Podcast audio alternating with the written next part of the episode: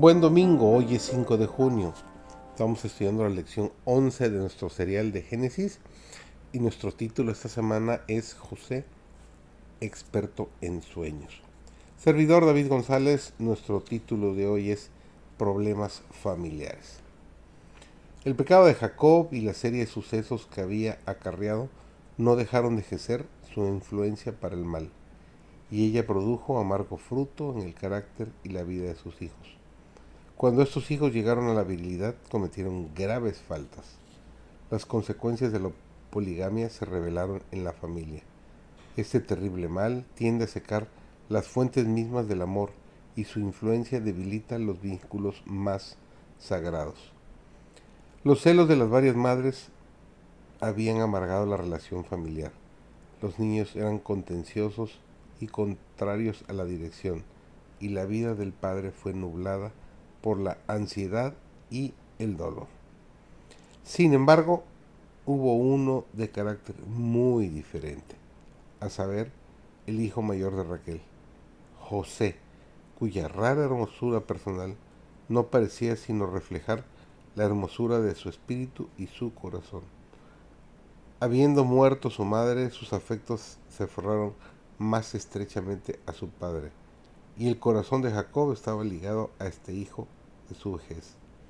Amaba a José más que a todos sus hijos. Pero hasta este cariño había de ser motivo de pena y dolor.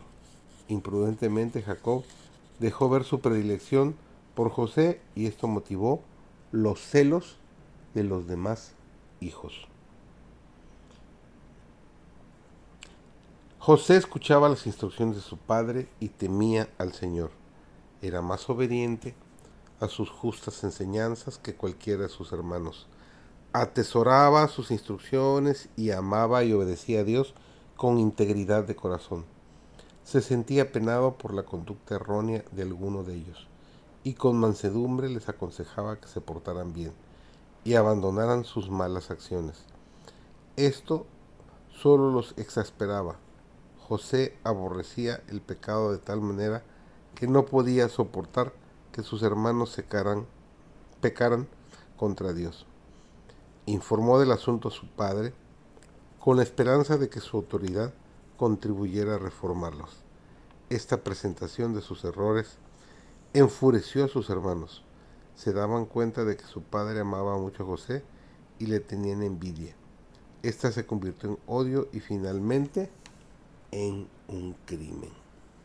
Ningún ser humano se debe sentar en el sitial más elevado para aceptar la alabanza de los demás, olvidándose de que sus tesoros pertenecen a Dios.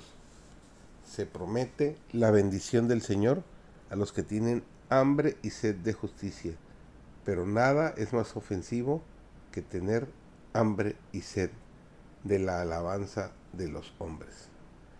Si no fuera por los dones y bendiciones gratuitos de Dios, fracasaríamos para la eternidad. Por lo tanto, nadie entone sus propias alabanzas, satisfaciéndose con su supuesta sabiduría. Si sus talentos fueran el resultado de su propia creación, la alabanza propia tendría algo de lógica. Pero el hombre no tiene nada que sea suyo. Manifestémonos nuestra falta de verdadera sabiduría al exaltarnos a nosotros mismos. Inclinémonos humildemente a los pies del que nos ha dado nuestros talentos.